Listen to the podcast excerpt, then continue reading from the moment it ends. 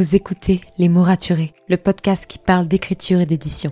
Je m'appelle Margot de Seine et je suis autrice de romans imaginaires en young adulte, notamment de la saga de dystopie fantastique Absolue, paru chez Big Bang, numéro 1 des ventes jeunesse à sa sortie. Les mots raturés, c'est le podcast qui donne la parole aux auteurs et aux acteurs du monde de l'édition et qui vous aide à aller des premières idées à la publication de votre roman. C'est aussi une académie en ligne avec des masterclass et des ateliers en live chaque mois. Je vous souhaite à tous et à toutes une très belle écoute. When it comes to finding great deals on mobiles, we've gone beyond expectations at Curry's. Maybe you want the latest Samsung Galaxy S23 Ultra. We've got all the latest models on the award-winning ID Mobile and Vodafone networks. Maybe you want a better deal. We've got deals on data, trade-ins, cashback and more. See for yourself at your nearest Curry's store. And if you want free next day delivery, look online at carphonewarehouse.com. Order before 8 pm for free next day delivery in most areas, subject to availability, excludes bank holidays.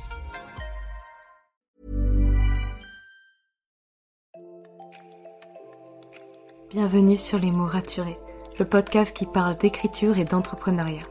Je m'appelle Margot de Seine, étudiante en marketing passionnée par l'écriture depuis l'âge de 10 ans. Dans ce podcast, je vous aide à écrire votre roman en vous partageant mon expérience et celle de formidables auteurs entrepreneurs. Pour recevoir des conseils chaque mardi matin, inscrivez-vous à la newsletter via l'adresse dans les notes de l'épisode. En attendant, prenez votre boisson préférée, mettez-vous à votre aise et bonne écoute. Hey, bonjour et bienvenue dans ce nouvel épisode de podcast. J'espère que vous allez bien, que vous avez passé des bonnes fêtes, même s'il y en a encore qui arrivent et potentiellement il y a encore pas mal de repas de famille pour vous. Si vous n'avez pas vu sur le compte Instagram Les podcast, d'ailleurs je vous conseille d'y aller euh, pour avoir toutes les informations en direct et ne pas attendre à chaque fois un nouvel épisode de podcast pour avoir les infos. En janvier, et ça c'est mon petit peu mon cadeau de Noël, il y aura un épisode par jour, pratiquement tous dédiés à Absolu, vu que le, roman sort le 1er février. Donc je vais vous accompagner tout le mois de janvier dans un calendrier, bon, de l'avant, mais bon, vous m'avez un peu compris, avec un épisode tous les jours de podcast, et ça c'est tellement cool. Bon, ça va être beaucoup de travail, mais en même temps, je suis tellement contente de faire ça, et de pouvoir de, dire de lancer ce projet, donc j'espère que, que ça vous plaît.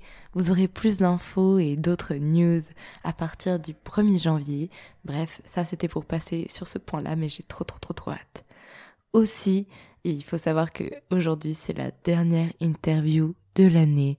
Et euh, ça me fait toujours quelque chose bien sûr mais en même temps je suis trop contente de toute cette année de toutes ces belles interviews que j'ai pu faire. Et encore merci à toutes les personnes qui m'ont fait confiance que ce soit sur les interviews ou même les anecdoteurs pour venir participer à les mots rapturés podcast parce que c'est avant tout un podcast d'expérience autour de l'écriture et de l'édition. Et que en fait moi je ne peux pas tout vivre et tout expérimenter donc il me faut aussi les avis et les expériences d'autres personnes. Donc merci à vous pour cette confiance. Aujourd'hui, j'ai le plaisir et l'honneur de recevoir Audrey Tribault, aussi connue sous le nom de Le Souffle des mots, qui est aujourd'hui l'une des plus grandes influenceuses françaises littéraires, qui est présente sur Booktube majoritairement, donc sur YouTube, sur Bookstagram aussi, et qui s'est aussi lancée dernièrement sur TikTok. Bref, aujourd'hui, elle nous parle de sa relation avec la lecture, de comment en fait elle, a commencé à démarrer euh, sur les réseaux sociaux pour parler de lecture, de ses projets, de sa vie actuelle en tant qu'influenceuse. Elle donne aussi pas mal de conseils pour toutes celles et ceux qui aimeraient se lancer sur les réseaux sociaux pour parler de lecture. Ce podcast était extrêmement intéressant, donc vraiment j'espère qu'il vous plaira. Sur ce, je vous souhaite une très très belle écoute et n'hésitez pas à aller suivre Audrey dans tous ces réseaux sociaux qui seront dans les liens de l'épisode. Bonne écoute. Bonjour Audrey. Bonjour. J'espère que tu vas bien. je suis vraiment super contente de t'avoir avec moi aujourd'hui dans le podcast, surtout que c'était un peu serré par rapport à ton emploi du temps de ministre. Donc bon.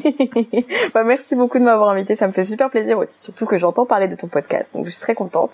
Euh, c'est sûr qu'on a Mathilde en commun qui, qui travaille un peu pour nous, qui fait un peu, le pont entre les deux. donc c'est clair que ça aide pas mal là-dessus. Dis-moi, pour toutes les personnes qui ne te connaîtraient pas, qui tomberaient sur cette interview par hasard, qui diraient OK, qui est cette Audrey? Est-ce que tu pourrais te présenter? Alors du coup, je m'appelle Audrey, euh, j'ai 25 ans et euh, je suis plus connue sous le pseudo Le Souffle des mots.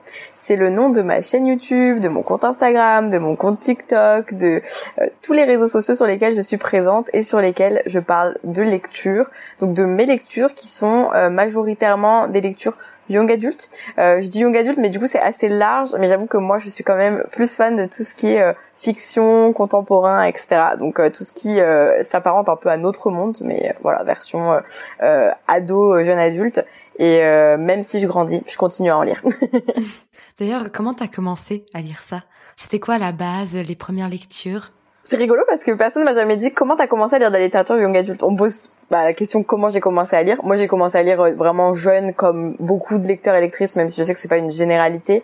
Mais euh, j'ai commencé à lire avec euh, Le Petit Prince, qui m'a vraiment marqué. Après, je lisais les petits les petits livres de la Bibliothèque Rose, que ce soit bah, le Club des Cinq un petit peu. Il y en a un, mince, les les Malheurs de Sophie, je crois. Mais mhm. ouais, je crois. Hein, si si c'est ça. les versions un peu pièces de tête, là. Enfin, c'était rigolo. Et et aussi, bah, dans la Bibliothèque Rose, il y avait aussi les Wings, tout ça. Vraiment plein plein de lectures très la base. Ouais, trop. en plus, c'est drôle parce que quand j'y repense, je me dis ah ouais, on, lisait bah des licences quoi. Enfin, c'est rigolo euh, parce que je connaissais la série par cœur. Donc en fait, je relisais ce que je voyais aussi. Finalement, c'est ce qu'on fait encore quand on grandit avec euh, lire et regarder Harry Potter, lire et regarder Hunger Games, etc. Peut-être un jour une adaptation de ton futur roman, n'est-ce pas? Une chose à la fois. Déjà. et, euh, et du coup, le young adulte, bah après, ça a été assez naturel. Je me dis, il y a peut-être 20 ans, les jeunes, ils avaient pas cette littérature-là à disposition. Mais nous, en fait, c'est juste la littérature qu'on avait quand on avait 15 ans. Donc euh, moi, quand j'avais 15 ans, euh, c'était euh, la folie Hunger Games, Twilight et tout. Donc évidemment, bah c'était des littératures qui étaient là pour moi. Et en fait, je me suis jamais posé la question de si je devais lire plutôt des classiques ou plutôt du young adulte et tout, parce qu'en fait, non, juste, j'avais juste envie de lire des livres qui, qui me concernaient, quoi. Parce que bon, c'est bien beau les classiques, mais ça, ça sont pas nos problématiques euh, du moment, quoi. C'est sûr. Mais j'ai deux ans d'écart avec toi et donc j'ai vécu à peu près la même chose puisque finalement, euh, les Harry Potter c'était un peu les premiers dans son genre et c'était beaucoup plus jeunesse les tout premiers. Alors que nous, on a grandi en tant qu'ados avec des livres faits pour les ados et ça c'était quand même fou. Ouais, c'est hyper fort. Et d'ailleurs, c'est rigolo parce qu'Harry Potter, euh, quand j'avais fait mon mémoire et tout, j'avais étudié plein de trucs sur la littérature. Et, euh, et Harry Potter, au final, euh, c'est un peu le précurseur du young adulte puisque les premiers tomes sont jeunesse, les tomes du milieu sont pré-ado et les derniers tomes sont ado adultes, quoi, jeune adulte. Donc je trouve ça rigolo parce qu'on est sur une saga qui a complètement créé cette évolution de, de lecture, quoi. Moi, je... Mais je pense que c'est parce qu'elle a grandi avec ses lecteurs aussi. C'est vrai, tout à fait. Vraiment, à chaque année qui passait, les lecteurs vieillissaient d'un an aussi, et puis au fur et à mesure. Et c'est pour ça d'ailleurs qu'il y a beaucoup de gens de entre 20 et 35 ans, si ce n'est même plus, parce que les Harry Potter sont sortis il y a euh, déjà plus de 20 ans, qui en fait lisent encore de, du young adult, mais parce qu'en fait ils ont grandi avec Harry Potter. Complètement. On a grandi avec ces genres-là, quoi. Ouais. Mais dis-moi, du coup, toi, tu lisais plutôt dans ton coin, plutôt avec des amis, ou c'était quelque chose vraiment euh, très solitaire, très pour toi hmm, Ça a toujours été solitaire pour moi la lecture, mais je pense que c'est, enfin, en fait, j'arrive pas trop à imaginer qu'on puisse lire à plusieurs. Alors en même temps, si, puisque moi actuellement, euh, avec mon copain, quand on part en vacances, par exemple, bah, évidemment, on lit ensemble, mais c'est pas vraiment ensemble, tu vois. C'est bizarre, genre, parce que je sais qu'il y a des gens, ils disent carrément à voix haute ensemble, des trucs comme ça. il y a plein de pratiques de lecture. Moi, ça a quand même été toujours plutôt toute seule. Mais par contre, euh, ça m'a jamais posé problème de lire avec des gens autour, tout ça. Ça va peut-être aider euh, à ce que maintenant j'ai aucun problème à lire dans le train, dans dans tout endroit en fait très bruyant, alors que j'ai plein d'amis qui sont incapables de lire dans ce type de lieu. Donc c'est vrai que moi ça va, je peux lire euh, quelles que soient les circonstances. Si je suis dans le mood lecture, il y a pas de problème. Mais tu partageais ça avec des amis ou c'était quelque chose vraiment euh, Il n'y avait pas de personne qui lisait autour de toi? Non, pas du tout. Enfin, dans ma famille, oui. Donc je pense que c'est ce qui m'a permis d'entrer dans ce milieu de la lecture quand même parce que on a beau dire euh, notre milieu social impacte quand même notre niveau de lecture et notre notre habitude à la lecture, je dirais.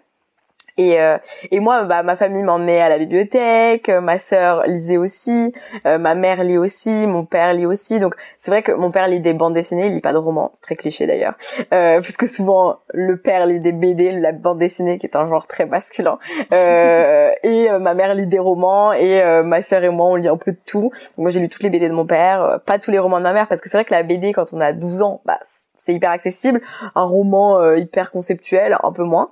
Et, euh, et c'est vrai qu'après à l'école et tout, Hum, j'ai pas en fait je sais que ma meilleure amie elle aimait bien lire ça allait mais euh, en fait pas comme moi. Et je pense que du coup on est vite face à une certaine frustration de se dire bah moi j'ai lu 10 livres elle en a lu un et demi euh, enfin ou un demi. Et du coup bah moi j'ai envie d'en parler avec des gens qui, qui aiment lire autant que moi ouais est-ce que c'est ça finalement qui qui t'a poussé à une époque où ça existait pas encore vraiment de te, de te lancer et de parler de lecture sur Internet? Et donc, euh, là où il n'y avait pas grand monde qui faisait ça, finalement, c'était un peu le, le début. Euh, et, euh, et c'est un peu, un peu dur de se dire, bah, tiens, moi, je vais aller poster des vidéos sur YouTube pour parler de mes lectures. Qu'est-ce qui t'a poussé finalement à faire ça? Ce qui m'a poussé à le faire, c'est ouais, c'est vraiment ce côté. alors, j'étais pas euh, précurseur enfin j'étais pas je sais je sais même pas le féminin du mot euh, précurtrice précurtrice mmh, bonne question ça. On cherchera.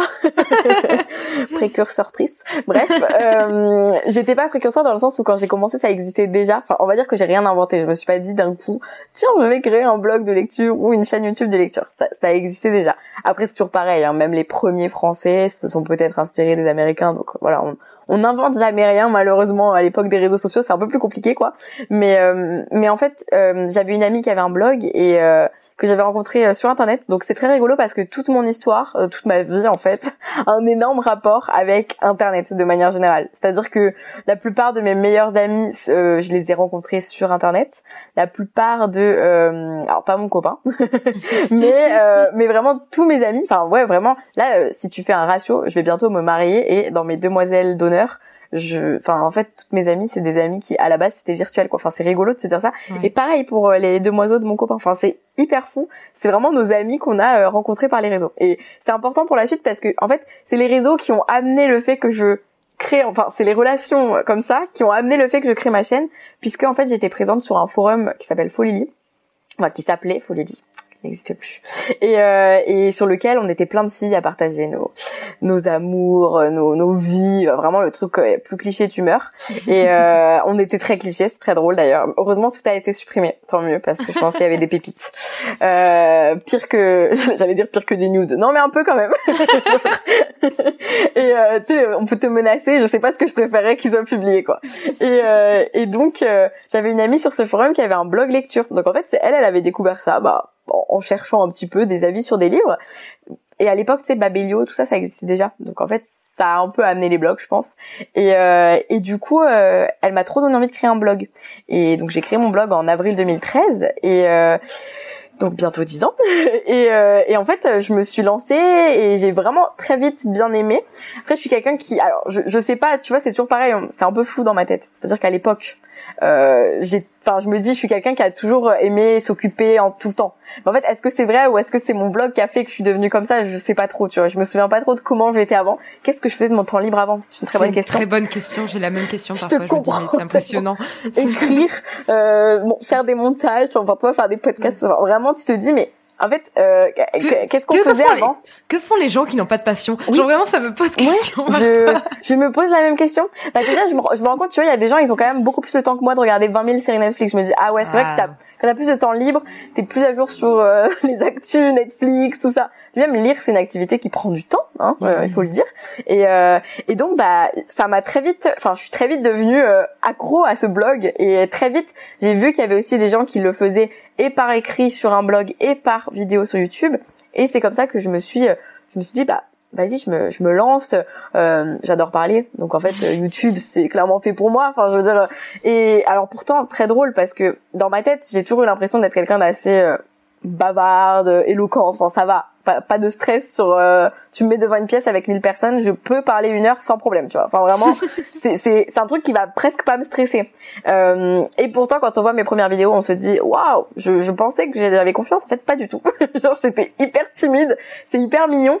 Et euh, mais du coup ça m'a ça m'a très vite plu. Et je suis arrivée à une époque où comme on n'était pas beaucoup c'était quand même plus facile de se faire connaître. Et du coup en effet ça ça a bien marché je pense. Bien sûr et ça a commencé à marcher, tu as commencé à avoir des partenariats avec euh, les maisons d'édition. Comment tu as vécu par exemple le fait d'avoir euh, des premiers services presse à une époque où c'était bah, un peu euh, le truc nouveau de dire ok on, m'envoie des livres gratuitement, je dois faire une chronique, est-ce que ça devient un métier, est-ce que c'est encore du bénévolat? C'est un peu quelque chose qui est compliqué à gérer j'imagine, surtout quand tu, tu, étais très jeune donc bon.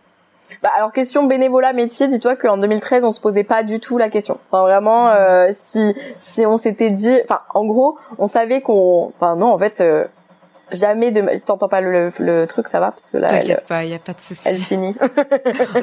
Audrey a une jolie machine à laver qui a décidé de marcher pendant le podcast mais franchement euh, je, je n'entends rien personnellement ah, donc je pense que ça devrait en plus quand je parle ça couvre. Exactement je disais, attends, mais tu sais que moi je me perds très vite quand je parle. Tu parlais du fait qu'en 2013 on se posait pas la question de savoir si c'était un métier ou non. En effet, et déjà dis-toi aussi, hyper intéressant. Euh, je sais même pas depuis combien de temps t'es sur tout ce qui est sphère réseaux sociaux et tout. Peut-être pas 2013, si. Non, peut-être pas 2013, non.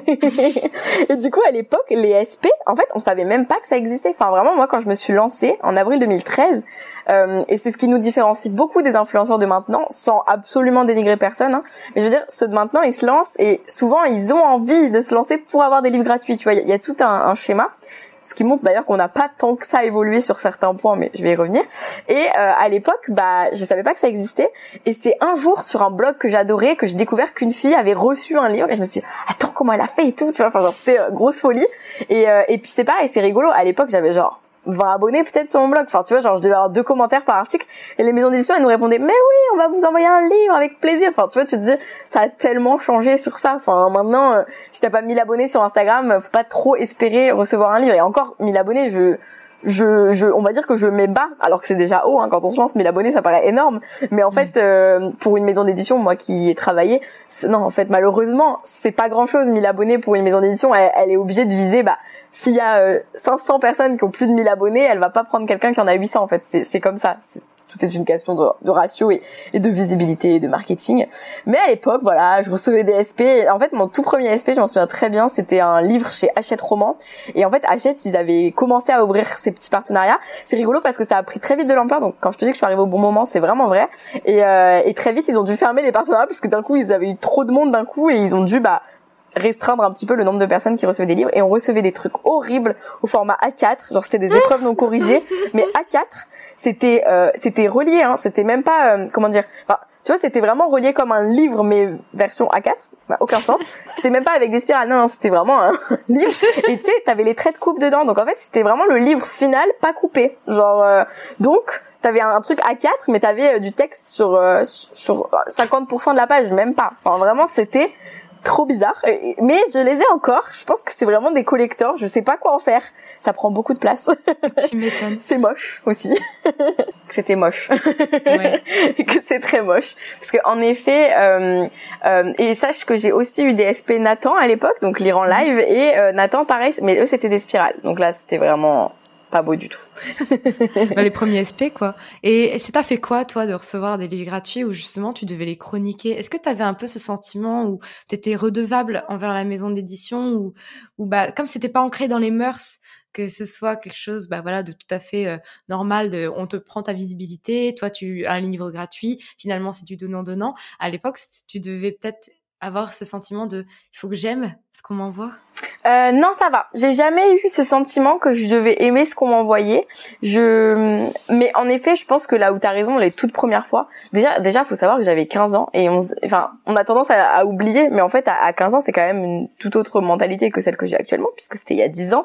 Et, et je pourrais jamais dire à 100%, euh, je n'ai jamais été influencée par le fait que j'avais reçu le livre gratuitement. Évidemment, je, je pourrais jamais le dire.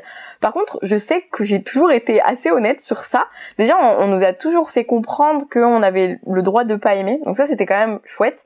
Par contre, tout à l'heure, tu parlais du fait euh, du métier, euh, du fait que bah, c'était quand même du travail, etc. Et en effet, à l'époque, on ne on n'avait aucunement conscience de ça pas du tout. Euh, pour nous, c'était juste un cadeau, enfin vraiment, euh, et euh, tellement un cadeau. Enfin, en fait, c'était même pas. Enfin, c'est, tu vois, c'est là qu'on se dit, nous, on le voyait comme un cadeau, alors qu'en fait, un cadeau, t'es pas censé être redevable du cadeau et devoir faire une chronique dans des temps en partie, mais on devait faire des chroniques dans des temps en partie. c'était vraiment une toute autre époque, mais enfin et en fait c'est là où tout à l'heure je te disais j'y reviendrai plus tard mais une toute autre époque oui et non.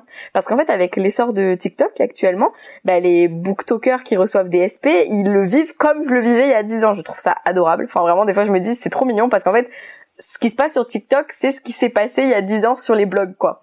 Et c'est un éternel recommencement. Euh, c'est tout à c'est tout à l'intérêt des maisons d'édition s'ils peuvent euh, un peu profiter de la naïveté, on va dire finalement des des booktokers qui se disent OK, je reçois des livres gratuits, c'est un cadeau, je vais en parler. Bah tant mieux, j'ai envie de te dire. Moi qui ai travaillé dans des maisons d'édition, c'est horrible mais on est aussi du point de vue on se dit bon bah on, on a l'impression un peu d'arnaquer les gens mais c'est pas grave, on va le faire quand même, tu vois. Et euh, et en même temps euh, c'est aussi, enfin tu vois, celles et ceux qui ont pas mal d'abonnés, bah les gens comme moi, comme d'autres de mes copines qui euh, qui vivent un peu de ça, euh, soit à 100%, soit à, demi mais euh, et ben on a tendance à, les prévenir en fait, à leur dire bah tu vois là quand tu fais ça, n'hésite pas à demander rémunération et tout. Et comme c'est une autre époque, c'est quand même beaucoup plus facile pour eux. Donc donc ça ça change. Mais mais en tout cas, je n'ai jamais été influencée euh, parce que c'est un livre, parce que c'est un SP, ça m'a jamais modifié mon avis. J'ai des souvenirs de de pas mal de livres, tu vois, que vraiment j'ai reçu en 2014, quoi, et où déjà je les ai pas aimés et je l'ai dit, hein, vraiment, pas de problème. ouais, mais c'est ça le truc, c'est que comme c'était un nouveau métier, et même pour certains, c'est encore un métier qui est quand même assez jeune.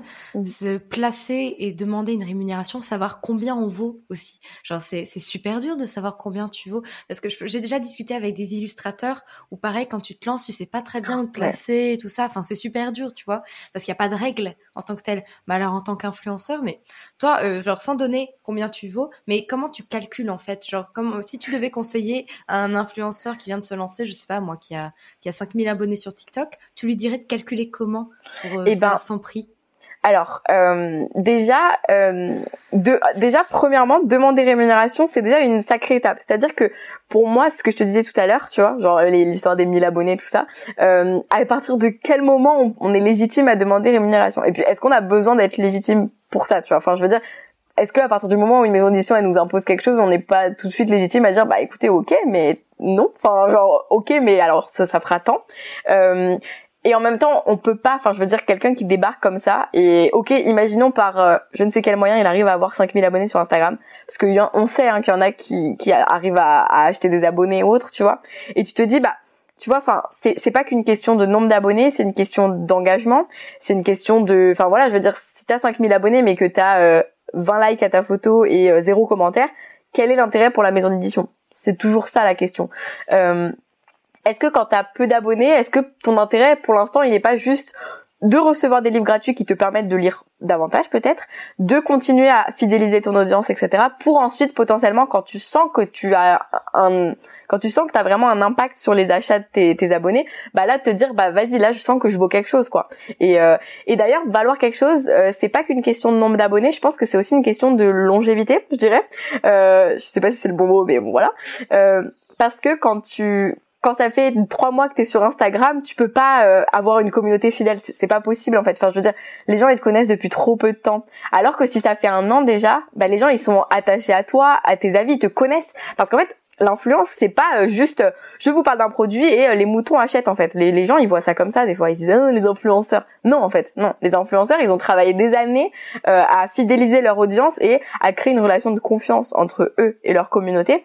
Et et donc c'est à partir de là qu'on vaut quelque chose. Sinon on vaut rien. Il y a des personnes qui vont d'un coup avoir plein d'abonnés et tu les vois tu sais des fois tu les vois émerger et tu te dis mais mais qui est cette personne? Enfin elle est sur les réseaux depuis deux mois. Et et en fait c'est là où tu tu vois que bah, cette personne-là, elle a peut-être pas encore assez euh, de liens avec son audience pour qu'on puisse lui faire confiance sur son son engagement et son impact. Et euh, et ensuite, qu'est-ce qu'on vaut? Bah, c'est super dur. Enfin, vraiment, ça, c'est très dur. Euh, moi, ce que je recommande toujours aux gens, c'est de toujours s'entourer ou du moins d'aller vers les autres. Enfin, je veux dire, moi, par exemple, quand j'ai des personnes qui viennent me demander combien ça vaudrait d'après moi tel un post Instagram, une vidéo Reels ou quoi, bah en fait moi je réponds, enfin tu vois, il y a pas de problème.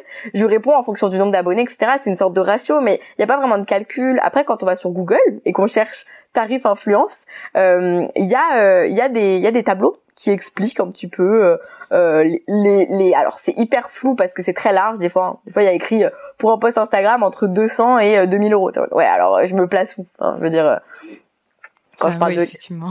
tu vois, tu te dis, je vaux combien? Enfin, je veux dire, 200, 2000, ce n'est pas la même chose. bah, c'est dix fois plus, c'est tout, quoi, finalement. et après, faut dire que souvent, ils le mettent, tu vois, genre, si vous avez de 10 000 à 100 000 abonnés, 200 à 2000 euros par, par exemple, tu vois, hein, je te donne un exemple, je sais même pas si c'est vraiment vrai. Mais du coup là tu dis ok il y a une question de ratio, si j'ai 10 000 abonnés je vais demander 200 euros par exemple, et si j'en ai 20 000 je demande 400 peut-être, etc. Tu vois, tu, tu, te dis ok on va monter comme ça. Mais dans l'idée c'est vraiment chouette de parler avec d'autres gens qui font partie de la communauté pour euh, en fait pour créer un marché tout simplement. Euh, c'est des trucs qu'on sait pas faire hein, à la base, je veux dire on, on, débarque, on est juste des lecteurs lectrices passionnés, mais en fait la vie, euh, le, le, le capitalisme parce que on veut gagner de l'argent, c'est clairement du capitalisme quand même. Hein. Mais bah du coup, c'est c'est aussi euh, créer un marché, créer des, des tarifs, créer des des mm, des rémunérations qui correspondent à tant d'abonnés, etc. Afin que personne ne se fasse avoir et que personne non plus euh, n'abuse finalement. Tu vois, c'est c'est un c'est un tout. C'est-à-dire que finalement, les gens qui se lancent maintenant et qui vont demander de l'argent, bah en fait, les maisons d'édition, comme elles connaissent moi mes tarifs, par exemple, ou les tarifs de mes copines, Christiane Tran, euh, Rêve ta vie en lecteur, la bouquinade, bah euh, elles vont savoir que s'il y a quelqu'un qui débarque avec 3000 abonnés et qui demande 2000 euros la vidéo, ils vont me dire ah, t'as craqué. Et euh, à l'inverse, alors à l'inverse, discuter parce que sinon on peut avoir 10 000 euros, euh, 10 000 euros, non, on peut avoir 10 000 abonnés et euh, et euh, demander par exemple pour un post Instagram 100 euros et là on se fait arnaquer de ouf. Mais la maison d'édition, bah elle va dire ok. Enfin, je veux dire euh, évidemment. Enfin, tu vois c'est comme si t'allais faire tes courses, on disait vous préférez payer 50 ou 100 euros pour tout ce que vous avez acheté. Bah 50 euros. Enfin c'est logique. Je, je tu vois t'es es égoïste à ce niveau-là parce que tu veux toujours économiser. C'est normal. Oui, j'aime bien aussi le fait que tu parles d'identité parce que effectivement, euh, c'est pas le tout finalement de vouloir se lancer pour parler de lecture. Faut se lancer en étant soi-même ou en apportant un concept. Toi, quand on pense au souffle des mots, on pense à la cabane, on pense à Alaska. T'as fait des stickers, t'as fait euh, des t-shirts aussi, des pulls. Enfin, t'as as fait pas mal de choses finalement autour de ton identité de marque. Il y a, y a la petite intro vidéo. En fait, il y a plein de choses qui font que bah, on reconnaît ce que tu fais à la base. Ouais. Ouais, ouais. Bah, euh, tu vois, c'est ce que je te disais, on, on, apprend tout sur le tas. Personne nous apprend à faire ça. Euh, et, et c'est ce qui peut me différencier. Tu vois, des fois, les gens ils disent, c'est quoi la recette magique pour avoir tant d'abonnés euh, C'est comment t'as fait pour percer, tu vois? Et en fait, en, fait, il y a pas de recette magique. Euh, mais s'il y avait un conseil que je peux donner, que j'ai moi-même appliqué, c'est juste faire ça par passion et rester soi-même. Du coup, c'est vraiment le, le, principal conseil qui s'applique absolument dans tous les domaines, je pense, mais euh, mais d'autant plus dans l'influence puisque c'est ce qui va, enfin, je me dis toujours, en fait, moi vraiment à la base de la base, je voulais pas gagner d'argent. Hein. C'est ce que c'est ce que je dis toujours aux gens. J'ai jamais voulu ça en me lançant, et c'est peut-être ce qui fait que je suis restée moi-même tout du long et que j'ai. Après, bon, je me dis, je suis bien entourée de personnes très intelligente, qui me conseille à merveille, et ce qui fait aussi que ça m'a potentiellement toujours aidé à rester moi-même, rester sincère, euh, parce que je sais que si je restais pas sincère, mes amis, ils viendraient me voir et me diraient Audrey, c'est quoi cette collab que t'as fait là? Ça va pas. Tu vas pas nous faire des collabs sur des gels douche alors que t'es booktubeux, tu vois. Et, et tu vois, c'est c'est important aussi ça, mais euh, mais du coup ouais, rester soi-même et et c'est ce qui fait que ton identité de marque, elle se crée toute seule. En fait, euh, tu vois, j'ai j'ai jamais rien alors sauf depuis 2021 où en effet Eva Corbizier qui, était ma stagiaire qui maintenant travaille pour moi occasionnellement par mission et tout euh, du coup est ma graphiste enfin c'est clairement la graphiste officielle du souffle des mots euh, avant Eva je n'avais pas de vraie identité graphique tu vois genre et c'est rigolo de se dire j'ai quand même passé donc euh, 8 ans ouais 8 ans sans identité graphique pour le souffle des mots et ça n'a absolument pas empêché ma chaîne d'avoir sa propre identité graphique. La petite intro, la musique de l'intro, bah j'ai toujours laissé la même. Mais tu vois, c'est même pas que j'ai fait ça exprès, c'est vraiment de la pure euh, naïveté. Je, l'ai fait parce que c'était comme ça, quoi. Et, et Alaska, elle est devenue elle est devenue icône malgré elle. Bon après elle adore, mais elle est devenue icône malgré elle. Et la cabane, de ouf, c'est une star. Et, et la cabane, c'est le confinement. Enfin, tu vois, c'est rigolo parce que c'est des trucs. La cabane, jamais de la vie, je pensais que ça prendrait euh, enfin que ça deviendrait euh, the the cabane, tu vois. Moi j'ai fait, euh, j'ai mis un bout de bois en plaid pour le confinement en mode bon bah on va se faire chier pendant trois mois alors euh, lisons. Et en fait c'est resté. Et ça fait bah on est on va être en 2023, ça va faire trois ans que ma cabane est en place. Et c'est rigolo parce que tu vois c'est c'est tout plein de trucs où c'est juste venu tout seul. Et et après, je ne dis pas qu'on peut pas créer son identité de marque quand on sait faire, parce que je pense que c'est hyper bien aussi. Je sais que bah rien que, tu vois par exemple toi qui as créé un podcast, euh, bah là typiquement tu dois créer une identité de marque à ton podcast. Parce que ton podcast c'est pas que toi, c'est ton podcast et, et, tu le fais par tes réseaux sociaux, par euh, tes visuels, tes couleurs et tout. On, sait que c'est toi, on, reconnaît toi, ta photo, etc. Et on sait que tu sais faire, tu vois. Moi je savais pas faire, mais euh, mais au final j'ai appris sur le tas et ensuite j'ai fait des études dans le monde du livre et tout, ce qui fait quand même que j'ai eu des bases marketing, communication qui aident beaucoup aussi. Mais euh, mais je pense que ma vraie base ça a été très autodidacte. Mais je pense qu'on est une génération qui est très autodidacte sur tout ce qui est réseaux sociaux, montage et tout. Enfin, je pense qu'on est très fort en vrai. Hein. Et je ne, je, m'inclus, mais c'est pas en mode de narcissique. Hein. C'est en mode, on est vraiment une génération qui sait faire des choses euh, où je me dis, waouh, on, est trop fort. Enfin, sur ça, on est vachement débrouillard, quoi. Je pense parce qu'on est né dedans, donc on a pris l'habitude de, de voir des évolutions tout le temps et donc d'apprendre très rapidement. Mais dis-moi, je suis mm. curieuse, t'as fait quoi comme étude du coup? J'ai fait, euh, alors je me suis lancée à la base dans des études de lettres modernes au tout début, très basique, très classique euh, quand on aime la lecture, et euh, j'ai fait deux ans. Ensuite, en troisième année, j'ai voulu rentrer dans une licence pro. Alors il faut savoir que normalement les licences pro, c'est mieux d'avoir fait trois ans avant d'y rentrer. moi, il faut se dire que j'ai toujours eu l'avantage de ma chaîne YouTube qui m'a bien c'est pas du piston, mais un, réseau, on va dire, qui m'a bien euh, fait gravir les échelons plus facilement. Ça, c'est clair, je le sais. Et après, c'est pas, enfin, c'est aussi du travail, donc c'est normal, quoi. Mais, euh, mais du coup, je suis rentrée en licence pro après ma L2 lettres modernes, euh, ce qui est clairement plus possible maintenant. Je sais que maintenant, la licence pro que j'ai faite, qui est donc la licence édition et commerce du livre à Paris Descartes, euh, à pas, oui à Paris, c'est logique. bah cette licence maintenant pour y rentrer, faut clairement avoir fait au moins un petit stage de d'un mois quelque part, même en librairie en un été, tu vois, une saison. Mais il faut montrer sa motivation à travailler dans le monde du livre. Alors qu'avant, il y avait plus de place, moins de monde qui demandait cette licence. Donc c'était quand même plus ouvert. Et, euh, et c'est des études qui m'ont permis d'être apprenti en maison d'édition en fait. Donc ma licence pro, j'étais apprenti chez Albin Michel Jeunesse. Ensuite, je suis passée en master commercialisation du livre à Villetaneuse qui s'appelle maintenant Paris Sorbonne Nord. Et euh, et du coup bah là pareil j'étais en apprentissage chez Flammarion Jeunesse. Donc en fait j'ai l'apprentissage c'est vraiment ce qui m'a appris le plus. Je c'est cool les études hein, mais vraiment c'était vraiment pas mon truc favori. J'ai pas tant que ça l'impression d'avoir appris euh, énormément en allant en cours tu vois. C'est désolé pour s'il y a des gens du master ou de la licence qui m'écoutent. Mais j'ai vraiment le sentiment d'avoir plus appris sur le tas. Comme tu disais on aime se mettre à jour toujours apprendre plus. Et du coup bah en travaillant dans le truc, bah tu, tu apprends, tu regardes des tutos sur YouTube en fait. C'est ça. Mais on peut tout trouver sur internet aujourd'hui. Hein, mais oui. Clairement. Ça fait pas un CV, mais ça aide déjà beaucoup. complètement. Mais dis-moi aujourd'hui, c'est ton métier à 100%, tout ce que tu fais. Et notamment, tu as créé quelques trucs cool. Déjà, je, je trouve ça trop sympa d'organiser régulièrement des, des, chasses aux livres comme tu le fais. Ça demande une sacrée organisation, n'empêche, parce que j'ai vu que tu devais demander à chaque fois des trucs à la mairie de Paris et tout pour demander des autorisations. Quand il pleut, faut avoir recouvert les livres. En vrai, c'est quelque chose quand même à gérer. C'est quelque chose, les chasses aux livres. Ah vraiment, oui, oui. Euh, bah en fait, euh, les, les, chasses aux livres, c'est un, un, projet. Alors oui, je reprends du début. Euh, c'est en effet devenu mon métier depuis 2020, euh, grâce, grâce, c'est horrible de dire ça, grâce au Covid entre gros guillemets, grâce au confinement, plus qu'au Covid. Mais bon, comme le, confinement, on l'aurait pas eu sans le Covid. Euh, le Covid n'est clairement pas quelque chose de positif, mais je pense qu'on peut toutes et tous peut-être euh, récupérer des trucs positifs de cette année-là, euh, même s'il y a des personnes qui ont vécu des années hyper difficiles. Euh, mais en l'occurrence, moi, le confinement, c'est quelque chose qui m'a beaucoup plu. J'adore euh, rester seule chez moi. Enfin, vraiment, c'est très drôle parce que j'ai une vie à 100 à l'heure tout le temps. Même, tu vois, là maintenant, enfin, je te dis ça, mais tous les soirs, je suis je sais pas où, une avant-première, une soirée, des amis, nanan, machin. Et pourtant, pendant le confinement, j'étais mais tellement bien chez moi, genre personne pouvait m'inviter alors qu'il y avait Colanta à la télé, tu vois. Enfin, vraiment un bonheur.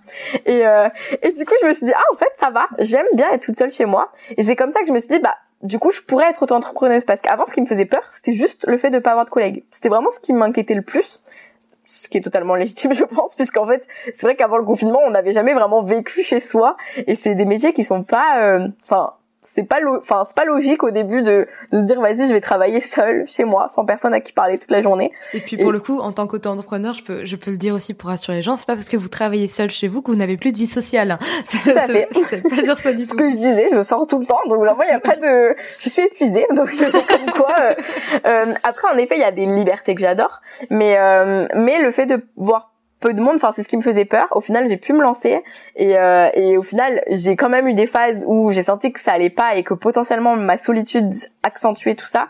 Et, euh, et maintenant, j'ai vraiment une bonne routine où je travaille beaucoup avec des amis, que ce soit euh, mes amis viennent travailler chez moi, je vais travailler chez mes amis, on travaille ensemble dans des bars, dans des cafés, dans des espaces de coworking et tout. Euh, j'ai pas du tout envie de prendre des bureaux parce que j'adore être chez moi et je me vois pas payer un lieu où je sais que j'irai quand même pas avec tant de joie que ça. Tu vois, je préfère me dire ok, je vais me dans un petit café que j'adore et là j'ai de la joie à y aller. ou chez mes potes parce que je squatte comme ça, c'est très bien.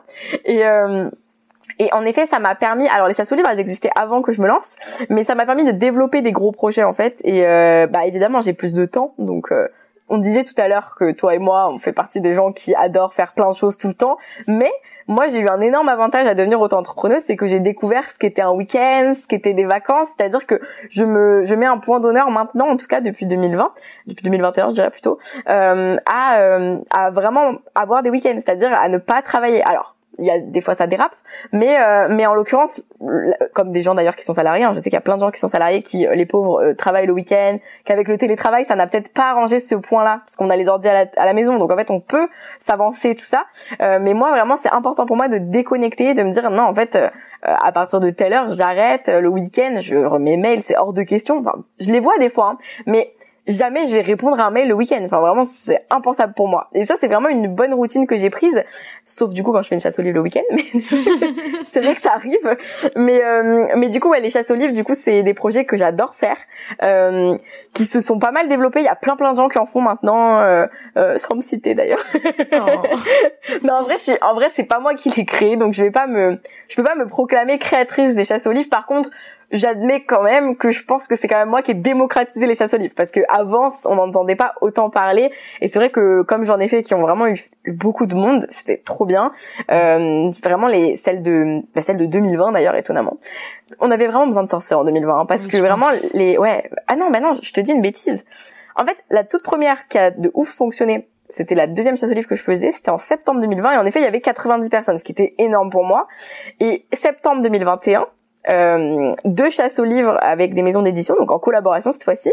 Euh, et là, 150 euh, et 180 personnes. Enfin, vraiment un truc de fou. Et en juin 2022, 200 personnes. Donc on a battu le record. On l'a plus battu depuis, hein, 200, c'est bien. si on peut ne pas être plus, ça m'arrange. Et en effet, comme tu dis, c'est très prenant. Euh, là, la dernière que j'ai faite pour mon anniversaire, tu vois, c'était trop cool parce que en fait, j'étais pas en collaboration avec une maison d'édition, donc je faisais ce que je voulais. Et c'est là que tu vois que c'est vraiment un métier en fait de, de travailler, de faire une chasse aux livres pour une maison d'édition. C'est tellement de stress, d'organisation, de, de, trucs auxquels penser que, que personne n'a jamais pensé. Et comme tu disais, le, le fait de demander les autorisations à la mairie, c'est tout simplement parce que j'ai trop de monde en fait maintenant à mes chasses aux livres et que je pourrais me faire arrêter. Et, euh, et presque aller en prison d'ailleurs je crois pour euh, manifestation non autorisée. Alors évidemment c'est très large manifestation non autorisée. Je pense qu'il parle plutôt du fait de faire une manifestation dans la rue et de saccager des biens etc mais comme on n'a pas le droit de réunir autant de personnes normalement, ce, n'est pas légal. Euh, du coup, je fais en effet des, je demande des autorisations qui sont toujours acceptées, même quand elles sont refusées. La dernière fois, elles m'avaient été refusées, mais c'était pour des raisons de, de, maintien de la faune et de la flore du parc qui était en trêve hivernale, nan, nan, nan. Donc, on a pu changer de parc, mais ils m'ont arrangé, ils m'ont répondu assez vite et tout. Donc, euh. mais en effet, tu vois, c'est des trucs auxquels on ne pense pas. Genre. Euh, demander les autorisations à la mairie, super. Et, attends, parce que je me retrouve liée à la préfecture de police et tout, et à ma dernière chasse au livre, le mec il est venu me voir à 19h30 dans le parc, et il m'a dit, vous avez vos, autorisations et tout? J'étais en mode, ah ouais, c'est sérieux. On était 20, hein. J'étais en mode, euh, ça va, j'ai le droit de faire mon anniversaire dans un parc au pire, tu vois. Enfin, je veux dire, euh, mais comme il savait que j'avais déclaré cet événement, il voulait, euh, il voulait montrer que c'était déclaré, tu vois. Donc il m'a demandé les papiers et tout. Heureusement, je les avais tant mieux. Mais j'aime bien aussi ce que tu as dit tout à l'heure par rapport à l'entrepreneuriat, comme quoi toi tu fais attention à tes week-ends et tout. Parce que je pense que c'est un truc qui, est autant lié autant à l'entrepreneuriat qu'au métier d'auteur. Donc moi j'ai les deux, donc je cumule, donc c'est pas facile. C'est que à la fois on est tout le temps en vacances, si on le souhaite, mais on n'est jamais en vacances aussi, parce que le travail nous suit peu importe où on va avec le téléphone maintenant en plus. Ouais. Donc euh, moi quand je suis en vacances avec mes parents, bah, les réseaux sociaux ne s'arrêtent pas pour autant, mmh, euh, les, les, mails non plus et tout. Donc euh, c'est vrai que c'est important de prendre des limites. Je vois que de temps en temps, tu as fait aussi des, des, des retraites euh, lecture euh, chez Samantha Bailey, les Tiny House. Bah, malgré tout, tu les as filmés. Donc tu vois, il y a quand même ce truc où chaque instant de repos peut devenir un instant de travail quand même. Tout à fait. Mais tu vois, c'est rigolo que tu me dises ça parce que deux fois, je suis allée au Tiny House et je n'ai rien filmé. Mais ça, tu ne le sais pas puisque je ne l'ai pas filmé. Effectivement. et tu vois, comme quoi on ne on ne voit que ce qu'on voit. Bien sûr. c'est logique. Et, euh, et en fait, les réseaux, euh, mais ça, je, je, je, le répète tout le temps à mes abonnés, je leur dis, mais en fait, vous ne voyez que ce que je vous montre surtout.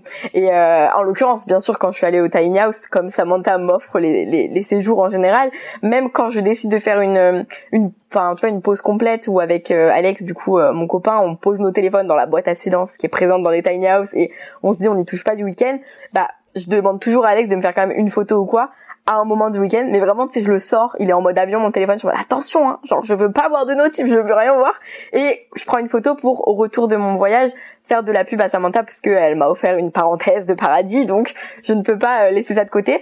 Mais euh, mais par contre, en effet, j'ai deux fois fait l'expérience de juste enlever, enfin retirer mon téléphone. C'est quelque chose que je fais de plus en plus régulièrement en vrai, mais qu'on ne voit pas puisque je ne le dis pas en fait. Tu vois par exemple avant, il y a il y a deux ans, enfin il y a un an et demi, deux ans, je pense que clairement pendant trois années consécutives, il n'y a pas eu une seule journée sans story, tu vois, Instagram. Vraiment, je pense que ça ne m'était jamais arrivé.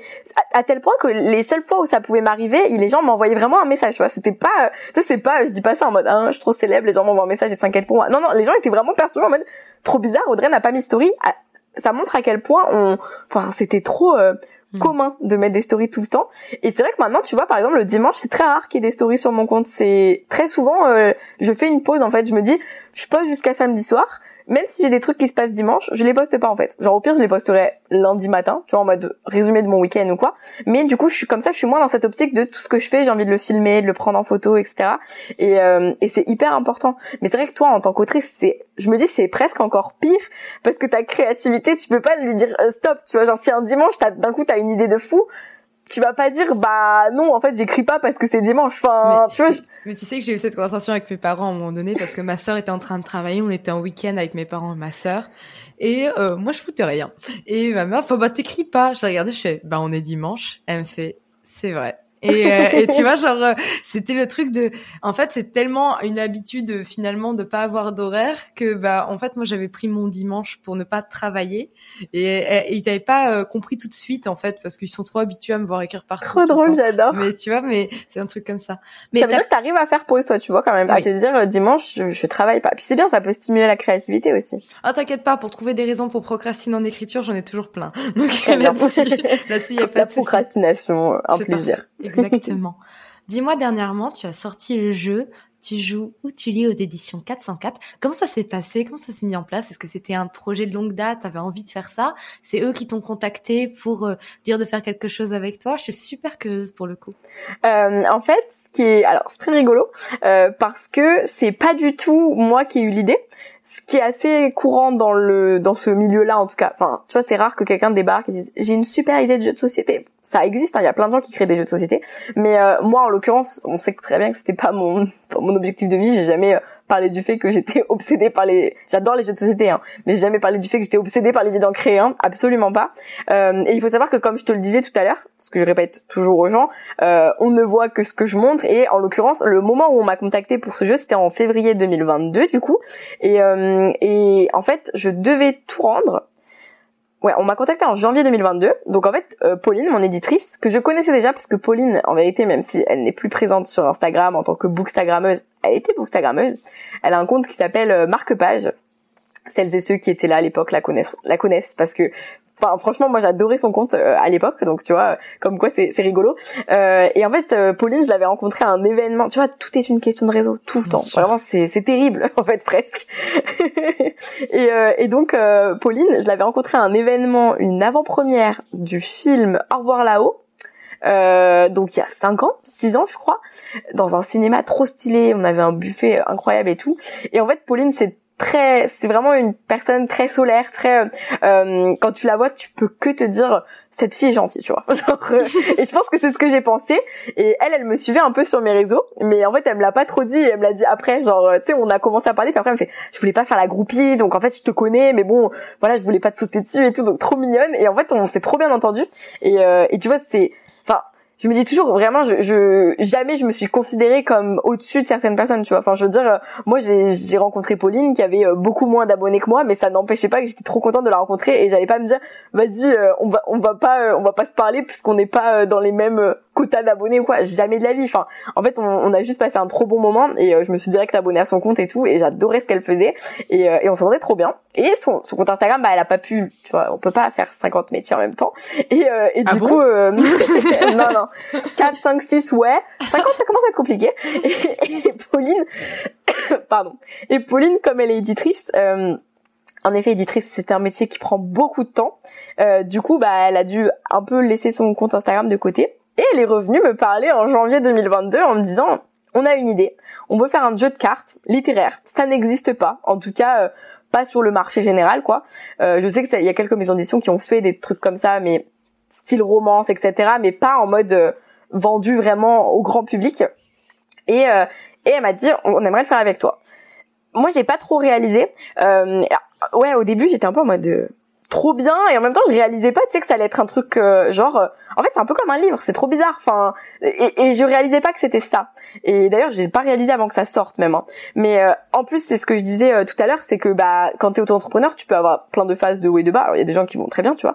Mais euh, mais moi, c'est vrai qu'en 2022, en fait, euh, j'ai eu, je pense que j'avais une sorte d'état dépressif latent un peu, mais tu vois, genre ça va, ça passait, jusqu'à ce que en avril ça dégringole et vraiment j'ai passé le, pire mois d'avril de ma vie et c'est la période où j'ai fait le jeu. C'est ça qui est, qui est intéressant, c'est pour ça que je le dis.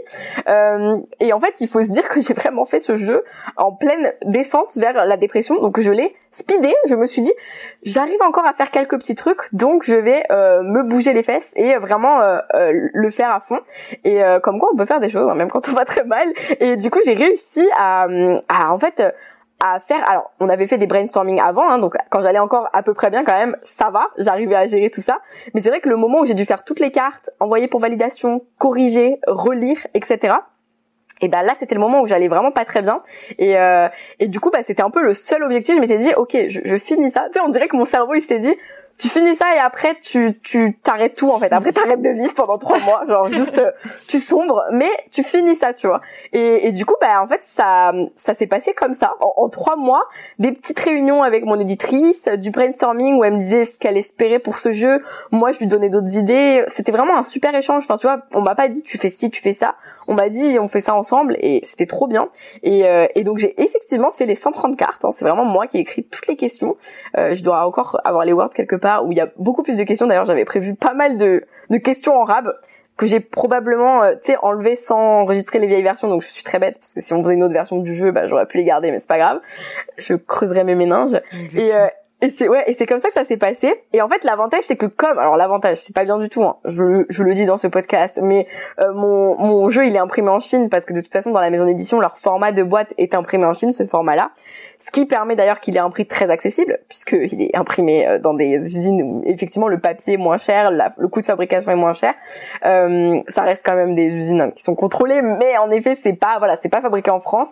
D'ailleurs, faut savoir que dans le monde du livre, tout ce qui est couleur, etc., c'est quand même peu fabriqué en France parce que c'est très cher, surtout en ce moment. Autant dire que mon jeu déjà, il est au prix de 7,95€, ce que tout le monde me dit c'est vraiment pas cher et moi je suis en mode tant mieux, je suis contente. Avant, c'était un format de boîte qui était à 5,95 et elles vont peut-être encore augmenter en fait. Rien qu'avec juste bah rien qu'avec juste c'est un peu horrible mais la guerre euh, en- entre la en Ukraine euh, les la pénurie de papier le confinement le pétrole tous les trucs enfin vraiment et, et donc tu vois enfin il y y a eu tout ça et, et donc l'avantage, c'est ça que je voulais te dire, c'est qu'il fallait tout boucler pour avril. Donc moi en fait, une fois que j'ai tout envoyé, bah il y avait, on n'avait plus rien pendant deux mois en fait. Donc euh, donc en fait après j'ai pu relâcher tout du coup. Euh, et ensuite, euh, heureusement, bah, en fait j'ai commencé à aller mieux bah, cet été et euh, et à la rentrée j'étais prête pour euh, la sortie en fait. Enfin vraiment ça c'est trop bien. euh, Ça, tant trop bien mieux. que tu peux copier. Ouais, exactement. Mais du coup, ça s'est passé comment tes premières séances de dédicace, notamment celle de Montreuil où pour le coup on s'est croisés de loin. Mais euh, euh, est-ce que tu t'attendais à avoir autant d'engouement pour ton Bah, jeu? Oui et non. Genre, en fait, euh, je réalisais pas, comme je te disais, que ça allait être comme un livre. Je réalisais pas que ça serait, euh, ça serait en, en- en librairie. Tu sais, genre- quand je vais dans une librairie, euh, ma sœur ou quoi, elle me dit, ah, on va voir s'il y a ton jeu. Et moi, j'ai absolument pas ce réflexe. Parce que comme c'est pas un livre, mon cerveau, il se dit pas, ah, il est peut-être là. Et, euh, et la, la dédicace de Montreuil, c'était vraiment magique. En fait, je pense que ce qui était magique, c'est que j'ai fait une soirée de lancement au divan perché, j'ai fait des dédicaces dans toute la France et euh, même si j'ai eu du monde, j'ai pas eu euh, tu vois genre j'ai pas eu du monde comme à mes chasses aux livres ou quoi, tu vois. Et, euh, et c'est vrai que tu, tu te dis c'est quand même un, un concept très différent. la dédicace, faut que le gens soit disponible, faut qu'ils aient envie d'acheter le jeu aussi parce que bah quand je fais une chasse aux livres, en effet, ils gagnent juste des livres donc c'est très différent. Et, et surtout c'était dans toute la France donc là aussi ça change, on n'est pas à Paris où il y a beaucoup de la population qui est concentrée à Paris et en banlieue. Donc c'est quand même voilà. Et et Montreuil, ça m'a surprise parce qu'en fait, il y a vraiment eu énormément de monde et et surtout plein de gens où je me dis, tu vois, trop mignon parce qu'ils ont fait la queue alors qu'ils m'ont croisé le matin même et ils auraient très bien pu me demander une dédicace à la One Again parce que je le faisais. Hein. Mais mais non non, il y en a plein, ils se sont dit non non, on va on va venir faire ta queue de dédicace et tout. Et moi, ça m'a trop touché. Enfin vraiment. Mais j'ai envie de te dire, c'est pas comme si j'étais surprise puisque Montreuil, c'est le salon où ça fait euh, ça fait cinq ans qu'à Montreuil, je rencontre des centaines d'abonnés par week-end qui viennent me faire des câlins, me prendre des photos et tout, et où ça a toujours été hyper émouvant pour moi. Mais là, c'était une autre dimension encore, enfin, que tu découvriras bientôt. T'étais de l'autre côté de la table, comme on dit. Ouais, c'est ça, ça fait très bizarre. Et en même temps, c'est très surréaliste. tu m'étonnes. Dernièrement, en plus, tu as vécu d'autres trucs, un peu surréaliste. Euh, enfin, je pense que c'était quelque chose que tu n'aurais pas pensé vivre. On a pu te voir sur le plateau euh, de la Grande Librairie. On a, as notamment recommandé Phobos de Victor Dixon. Tu as même fait un reportage sur France 2 sur l'état d'eau et la littérature dans l'émission Le livre favori des Français.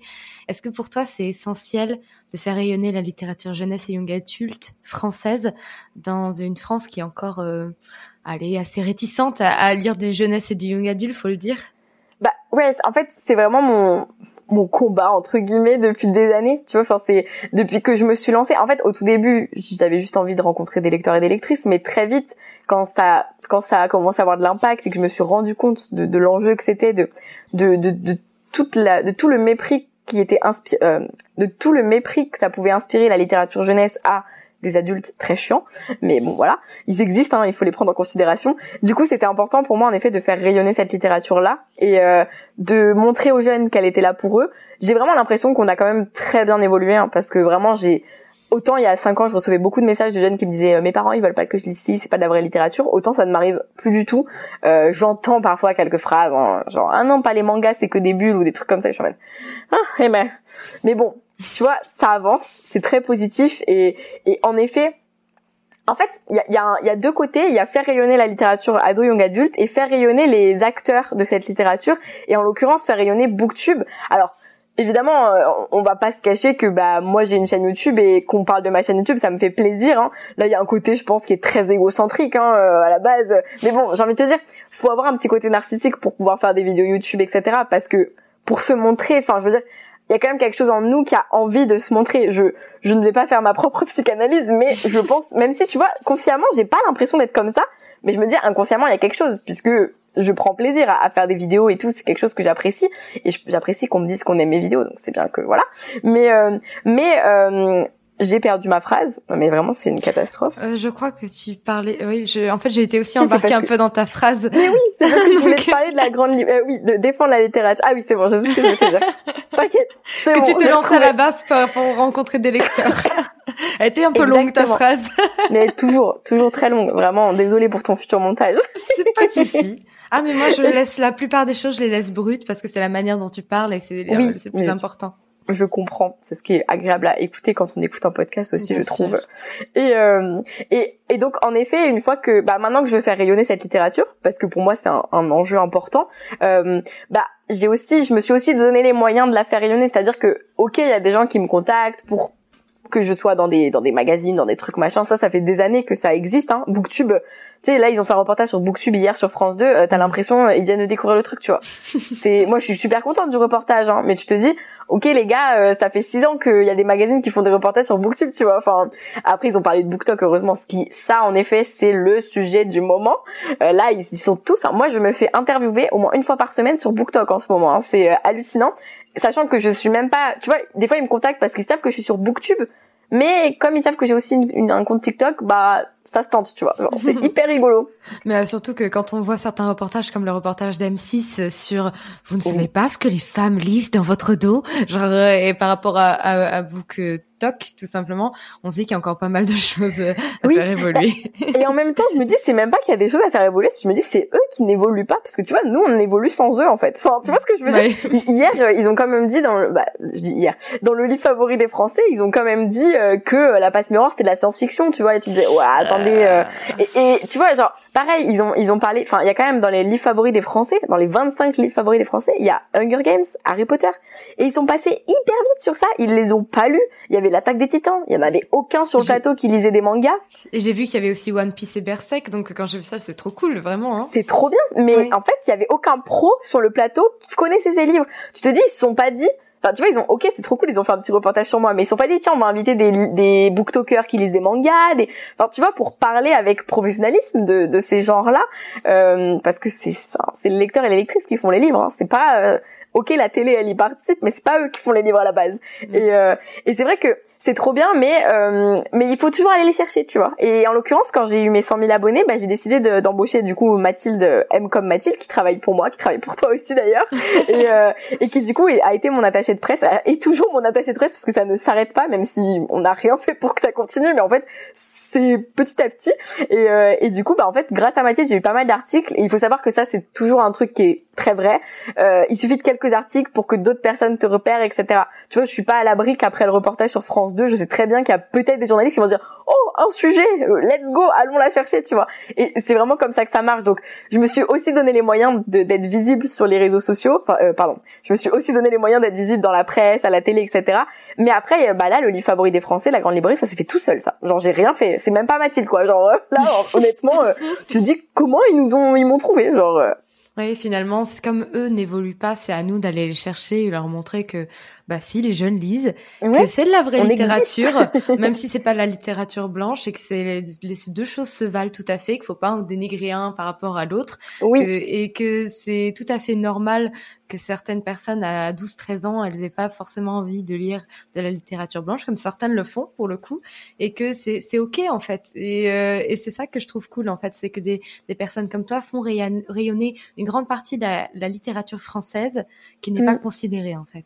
Et d'ailleurs, c'est intéressant que tu soulignes française parce que c'est vrai que sur beaucoup de, même sur TikTok, c'est quand même beaucoup beaucoup des livres américains qui marchent. Euh, et, et, en l'occurrence, moi comme beaucoup d'autres, hein, il n'y a pas que moi, mais euh, on est pas mal à quand même apprécier, suivre euh, assidûment des auteurs français depuis des années. Et, euh, c'est hyper important ces auteurs-là. Et en effet, tu parlais de la grande librairie. moi, quand j'ai été invitée à la grande librairie, ça a été une succession de, tu sais, l'effet papillon, le, le petit truc. C'est-à-dire, ils m'ont invité. Ok, et là, il y a Nathan et Tom, mes copains, qui ont sorti un livre exprès, un guide sur la littérature ado, qui s'est vendu à plus de 10 000 exemplaires, comme quoi la littérature ado intéresse beaucoup. Euh, et ben, ils m'ont dit, ah, tu pourras glisser à Augustin Trapenard notre livre. Alors, je me suis dit, bah, vas-y, très bonne idée. Et là, je me dis, oh, mais faut que je lui donne mon jeu. tu vois, genre. Et c'est comme ça que j'amène à la grande librairie mon jeu et le livre de Nathan et Tom, que Augustin Trapenard, il veut passer 10 minutes avec moi, on papote, il y a quelqu'un qui nous filme et tout. Et je lui fais découvrir mon jeu. Il me dit, fais-moi une question sur un livre que t'aimes beaucoup et tout. Alors je lui fais une question sur Phobos, mais tu vois le truc improbable. Et euh, on fait la question, et il arrive à y répondre parce que je lui donne des indices. Et là il me dit euh, ah et du coup c'est quoi le livre? Alors je dis c'est Phobos de Victor Dixon. Il me fait ok bah je me le note, je vais le lire et tout, tu vas voir.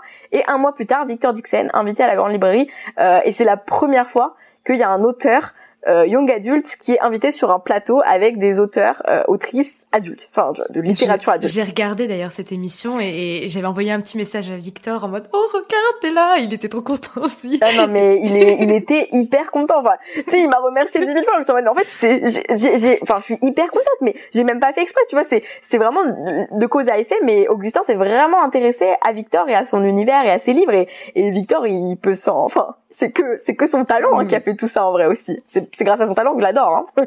mais, ce qui est bien, c'est qu'il t'a dit qu'il allait lire le livre, il l'a vraiment fait, et il a surtout invité l'auteur derrière, alors qu'il aurait pu en fait rester dans la zone de confort, de bah continuer ce qui marche pour l'instant dans l'émission.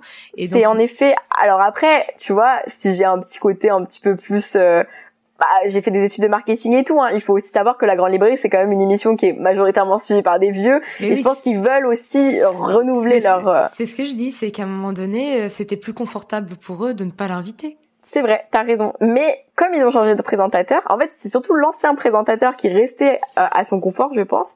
D'ailleurs, moi, on m'a, les maisons d'édition m'ont vraiment dit, euh, ils ne voulaient pas entendre parler de littérature ado, hein, à part pour l'émission spéciale Montreuil où il invitait euh, Claude Ponty, qui était le même invité depuis 50 ans, tu vois. Enfin, t'es en mode, enfin, vous savez, la littérature ado, c'est pas que Claude Ponty, Pef, Suzy Morgenstern. Enfin, je veux dire, Mario de Muraille, ok, ils sont géniaux ces auteurs, mais tout le monde les connaît. Hein. Enfin, je veux dire, les parents les connaissent. Alors que Victor Dixon, c'était pas encore quelqu'un qui était connu comme ça de, de des adultes en fait, tu vois, du monde des mmh. adultes. Bien sûr. C'est là où euh, je pense que les, les ados ont encore beaucoup de choses à apprendre à leurs parents. Mais ça me fait penser à l'histoire des Harry Potter où au départ ils ont été achetés pour les enfants et c'est les parents qui ont commencé à les lire et, à les aimer. Donc euh, je pense que c'est en fait le young adult c'est pas vraiment un genre, c'est parce que c'est du c'est de la catégorie d'âge, mais en même temps c'est c'est triste de se dire qu'on catégorise un âge là où bah, des adultes pourraient tout à fait aimer les livres. Complètement. Mais après enfin comme tu le sais ça a évolué aussi puisqu'il y a plein de livres qui sont qui, paraissent en poche dans deux maisons d'édition différentes. Encore une fois comme la passe miroir. Oui comme la passe miroir comme euh, euh Van Gogh euh, l'aube sera grandiose les petites reines Van Gogh hein. qui est incroyable en plus d'ailleurs euh, je suis bien d'accord. Et, et, tu te dis on en est quand même au point où en fait c'est juste pour que des adultes se disent ah la couverture fait pas bébé je vais pouvoir le lire tu vois. Enfin genre c'est hyper drôle parce que le livre il sort en même temps dans, en poche dans juste deux couvertures différentes. C'est le même livre à l'intérieur. Et, dans deux maisons d'édition différentes. Oui, il y a même des gens qui m'ont déjà demandé si du coup c'était la même histoire. Je fais ah oui non mais c'est le même texte. Hein. Genre c'est pas une version abrégée pour les. Tu vois en fait là encore on dénigre la littérature. On pense que nous on nous coupe des passages, on nous coupe des mots, mais mais non, enfin, euh, vous savez, euh, euh, vous savez, il y a des, enfin, je veux dire, on nous donne Zola à lire en seconde, je vois pas pourquoi l'inverse n'est pas possible. Et encore une fois je vois pas pourquoi on aurait des versions abrégées d'un livre qui se comprend très facilement dès l'âge de 12-13 ans quoi. Donc c'est d'ailleurs je, je, sais qu'il y a pas mal de profs de français qui font qui font le truc de, faire lire à la fois des classiques et à la fois des young adultes et ça je trouve ça trop trop cool. C'est trop bien. Ça, ça se démocratise beaucoup. Enfin moi qui fais beaucoup d'ateliers maintenant dans les collèges lycées et tout je suis choquée de, de ce que les jeunes lisent. Je suis en mode ah mais c'est trop bien enfin ah, j'aurais tellement aimé lire ça à l'époque. Mais oui et ça encore une fois je trouve ça bien parce que faire aimer la lecture ça peut passer par plein de livres différents. Et commencer avec des livres jeunesse ne veut pas dire qu'on lira toujours de la jeunesse. Et au pire des cas, bah, au moins on lit et c'est trop bien. Et il y a rien de mal à ça, tu vois. Exactement. En fait, c'est c'est ce que enfin tu vois j'ai envie de dire aux gens enfin est-ce que j'ai eu besoin de lire des classiques pour devenir qui je suis aujourd'hui tu vois? Et, euh, et, voilà je suis passée à la télé parce que je dis je des livres pour les enfants. Bah tant mieux Mais oui c'est bien en fait. Exactement enfin tu vois il y a pas de en fait il y a pas de honte à avoir envers cette littérature. Mais bon il y a encore des gens qui sont un petit peu voilà. Mais c'est les vieux et, puis voilà il y a il y a, il y a aussi c'est une autre génération et il y a des générations où on peut pas leur changer d'avis. Donc faut juste que tout le monde s'entende quoi. Moi j'ai de la chance, j'ai mes parents ils sont très ouverts sur le sujet, c'est-à-dire qu'ils me piquent régulièrement des livres dans ma bibliothèque. Parfait. À l'époque des Hunger Games, ils m'ont ils m'ont lu les Hunger Games. Ah, trop bien. Euh, genre euh, ma mère vient de temps en temps regarder ce que j'ai euh, dans ma bibliothèque, elle me prend un truc. Là, elle, a lu, elle a lu Adi la rue il y a pas longtemps, tu vois. Faut que je le lise celui-là. Moi aussi, je l'ai pas lu, elle l'a lu avant moi. Ta mère l'a lu, mais toi, j'adore. non, donc c'est c'est cool, c'est qu'il y a vraiment cet échange générationnel et même enfin ils savent que j'écris du jeunesse et ils ont jamais trouvé ça nul en fait. Bah oui, bien sûr. Donc ça ça c'est plutôt cool. J'ai hâte de lire ton livre du coup maintenant. ne m'en parle pas, je suis déjà en angoisse maximale. donc, euh, vraiment, je, je, reste dans mon déni et tout va bien Reste se dans Ton déni. Il n'existe pas. Non, non, non, Pas encore. Pas encore. Dis-moi par rapport à tout ce qu'on a, on vient d'évoquer, comment t'envisages ton avenir en tant que booktubeuse, bookstagrammeuse, peut-être booktokeuse aussi, vu que tu es aussi dessus, même si c'est pas ton réseau principal. Est-ce qu'il y a des projets que tu souhaiterais mettre en place ou tu te laisses un peu porter? Euh, où je me laisse complètement porter. Je me laisse porter parce que ça fait déjà dix ans que, que je fais ça. Alors, en effet, il va y avoir mes dix ans. Donc, le projet, c'est quand même fêter les dix ans du souffle mots en 2023, hein, évidemment. Mais il n'y a pas de projet précis, tu vois. Euh, je rêverais d'écrire un livre dans ma vie, mais je n'ai absolument pas le temps d'écrire pour l'instant. Donc, on va laisser ça de côté jusqu'à ce que j'ai la petite étincelle de remise à l'écriture. Mais euh, mais après j'ai pas d'autres projets sur le feu tu vois pas d'autres jeux pour l'instant ou après si ça se présente je suis complètement ouverte au projet. Mais actuellement mes seuls euh, comment dire mon seul avenir proche que je vois c'est les collaborations avec des maisons d'édition qui se préparent. Euh, en effet là maintenant c'est vrai que maintenant que j'ai pas mal de contacts, etc., ils, viennent me voir plus en amont, quoi. Donc là, j'ai déjà des trucs prévus pour février, mars, avril, même novembre des fois. Donc vraiment, euh, et, et c'est vrai que ça m'aide aussi à être assez chill sur l'année à venir en me disant, bah, je vais avoir des projets, donc je vais avoir de l'argent. Mais du coup, en effet, ça m'a permis de me dire, euh, je dois avoir de l'argent, donc je peux être sereine. Et quand même, c'est quelque chose qui est hyper important, hein, évidemment, la sérénité économique, puisque ça permet de, de se dire, je peux consacrer plus de temps à, euh, bah, déjà, euh, employer des personnes. même si j'ai pas une vraie entreprise, euh, je fais travailler des personnes pour moi et j'adore, en fait, c'est tellement bien de déléguer. Euh, et du coup, bah, du coup, j'ai l'argent pour investir sur ce type de de projet. Donc ça me permet d'avoir plus de temps pour ma créativité, euh, développer des contenus un peu plus euh, chouettes, originaux. Et, euh, et c'est vraiment ça que je veux continuer. J'ai pas de d'autres perspectives d'avenir pour l'instant. en plus, comme je vais me marier en 2023, ça va être une année assez riche. Tu m'étonnes. Félicitations. Merci. On va faire, tu vois, petit à petit. Genre là en 2023, je me dis déjà il y a les 10 ans. Donc là c'est Mathilde qui gère. Euh, Mathilde elle m'a dit qu'elle avait plein d'idées. Je dis très bien, on va faire un point idée 10 ans et, et je vais t'embaucher surtout. Tu vas tout gérer. Comme ça c'est très bien. Moi je me repose. La pauvre, tu m'en laisses un petit peu parce que euh, Mathilde est la personne qui actuellement euh, poste sur les réseaux sociaux du podcast. D'ailleurs, merci à elle parce que moi j'ai pas le temps. Donc euh, je comprends tout à fait. Donc heureusement parce que ça permet d'animer un petit peu sur Instagram et faire en sorte que bah, les gens apprennent à connaître le podcast. C'est c'est trop cool. Mais je ne peux que comprendre du coup le fait que on gère au, fur et à mesure des, des mois et ça oui, très bien. J'imagine que toi aussi. Puis bon, toi, je te laisse dans ton déni. Je ne parle pas de ton livre, mais il y a ça aussi. Quel livre? 2023. Il sort en janvier, non, non non, février. Non mais non, non même pas. Je n'ai pas entendu. Je sais il pas ne sort pas. Il, ne, sort, pas. il ne sort pas.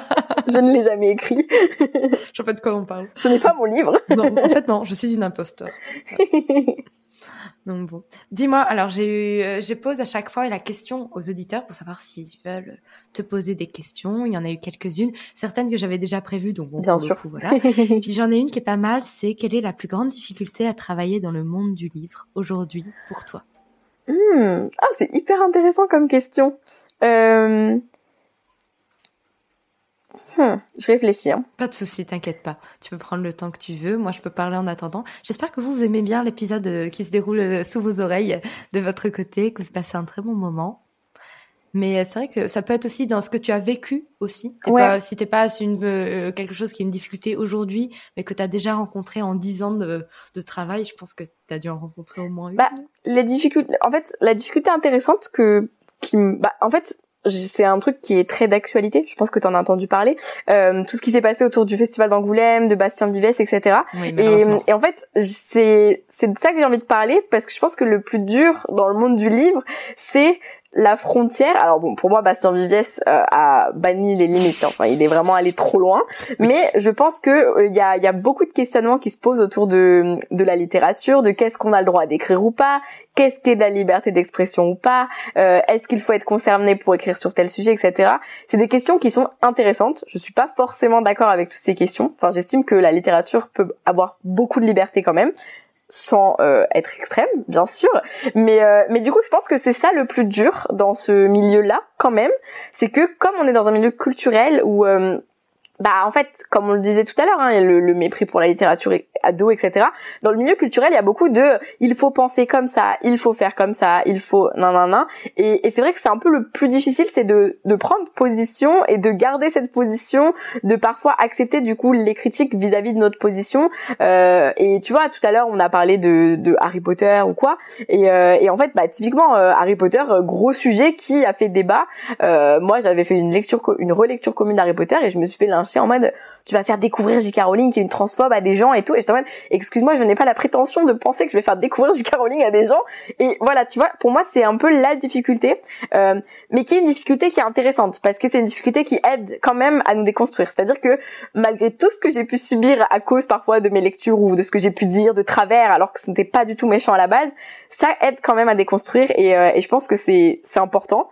Mais voilà, ça reste une difficulté. Je pense qu'il faut quand même euh, faire attention à soi sur les réseaux parce que le, harcèlement peut vite arriver en fait. Et je ne parle pas du pauvre harcèlement qu'a subi le pauvre Bastien Vives, évidemment. je parle du vrai harcèlement, hein, de, de, quand on se fait harceler par des gens et qu'on ne l'a absolument pas mérité, même si personne ne mérite de se faire harceler, évidemment. Sauf Bastien Vives. Mais... oui, c'est horrible, mais genre, en fait, oui, mais lui, il mérite parce qu'il a, il harcèle des gens à la base. Donc, je vois pas pourquoi, euh, voilà, il fait sa victime alors qu'il a fait la même chose à des gens. Donc, pour moi, c'est annulé là.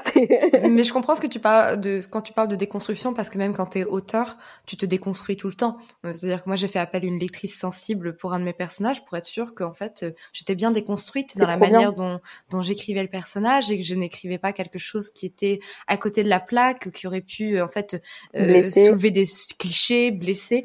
Et euh, je pense que c'est un débat intéressant parce qu'on a une édition française qui est qui est un peu en retard sur pas mal de mm. sujets. Tout à euh, fait. pour le coup, hein.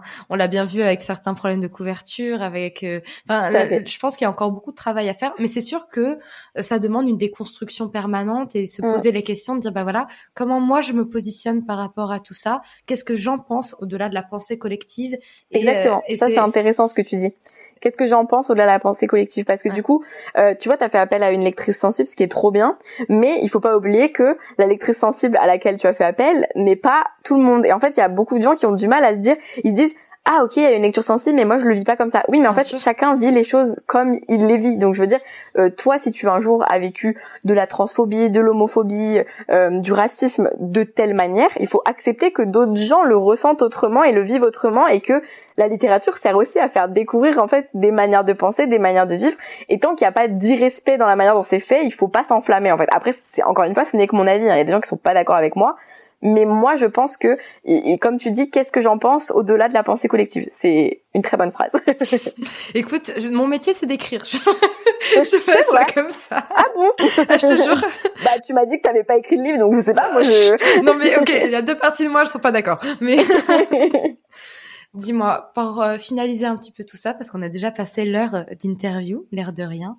Si tu devais donner trois conseils à un ou une lectrice qui souhaiterait se lancer dans les chroniques, que ce soit sur Booktube, sur BookTok, sur Bookstagram, et euh, je pense pas les blogs parce qu'aujourd'hui les blogs c'est plus vraiment un truc tu te lances. Ou alors trop vieux. Si, vous lancez dans les blogs, enfin dans les blogs, euh, sachez que ça risque d'être compliqué. Mais il y en a qui se lancent aussi sur le podcast puisqu'il y a des podcasts de chroniques et d'ailleurs il y en a des très très bien. Euh, genre, je pense à Hôtel Livresque notamment. Donc quels seraient les conseils que tu donnerais à ces personnes qui se lance euh, moi, le premier conseil, du coup, c'est qu'on a quelque chose déjà qui est tellement riche. Enfin, on a une, une communauté euh, littéraire qui est tellement riche que euh, il faut vraiment regarder ce qui se fait, qu'est-ce qui existe, s'inspirer des autres sans copier, mais s'inspirer, c'est vraiment quelque chose qui est important, je pense.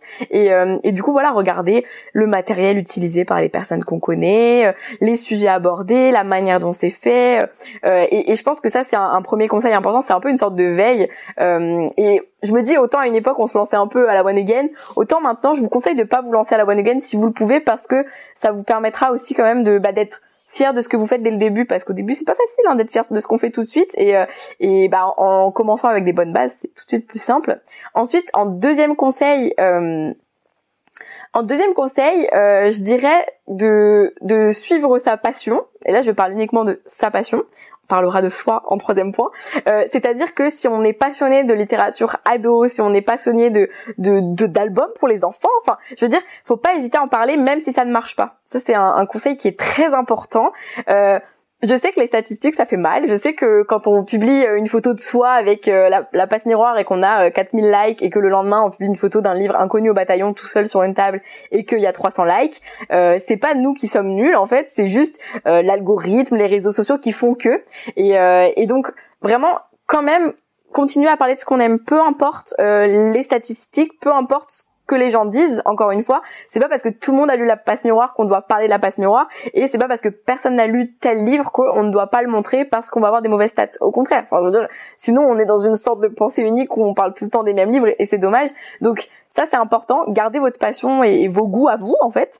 Et, le troisième point, restez vous-même. Du coup, ça, ça suit le deuxième point. Le, troisième conseil principal, c'est faites-le pour vous, pour votre passion, pour votre amour pour les livres, avant de le faire pour des choses un petit peu moins. Euh, voilà, enfin je veux dire avant de le faire pour les livres gratuits, pour l'argent, pour potentiellement devenir euh, booktubeuse avec de la rémunération, avant tout faites-le euh, parce que vous aimez ça et restez vous-même. C'est vraiment soyez sincère, soyez vous, n'acceptez rien juste par intérêt sans vous dire j'aime ce que ce que j'accepte. Vous voyez ce que je veux dire? Et voilà, pour moi c'est le plus important, c'est en tout cas les conseils que moi j'applique euh, au quotidien. Et je pense que pour l'instant c'est ce qui me réussit aussi. Et du coup c'est pour ça que je me permets de vous dire, je pense que ça marche, donc faites-le. bah écoute, merci énormément. Je pense que c'est effectivement trois bons conseils. De façon générale, j'encourage tous ceux qui ne te suivaient pas encore à aller regarder ce que tu fais sur YouTube, de ce que tu fais sur Instagram, aussi sur TikTok, parce que bah du coup, même si tu dis que c'est pas là où tu es le plus présente, bah pourquoi pas hein, finalement. J'y suis aussi en effet. Exactement.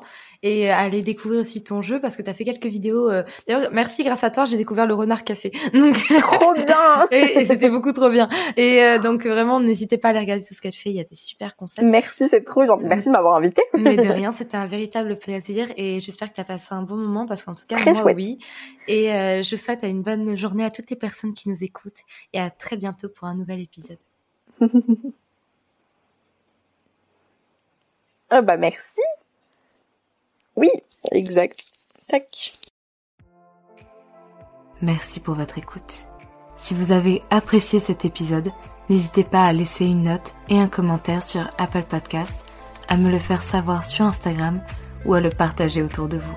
Vous pouvez me retrouver sur Instagram, at Margot pour du contenu tous les jours autour de l'écriture. En attendant, écrivez bien, prenez soin de vous et à la semaine prochaine pour un nouvel épisode.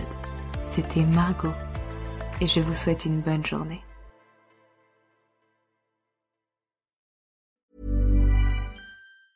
When it comes to finding great deals on mobiles, we've gone beyond expectations at Curry's. Maybe you want the latest Samsung Galaxy A34. We've got all the latest models on the award winning ID Mobile and Vodafone networks. Maybe you want a better deal. We've got deals on data, trade ins, cashback, and more. See for yourself at your nearest Curry's store. And if you want free next day delivery, look online at carphonewarehouse.com. Order before 8 pm for free next day delivery in most areas, subject to availability, excludes bank holidays. Merci pour votre écoute. Pour soutenir le podcast, n'oubliez pas de vous abonner et n'hésitez pas à laisser une note et un commentaire sur votre plateforme d'écoute préférée. Vous n'imaginez pas combien cela aide le podcast. Retrouvez toutes les actualités du podcast sur le compte Instagram les.mots.raturés et en newsletter. À très bientôt pour un nouvel épisode.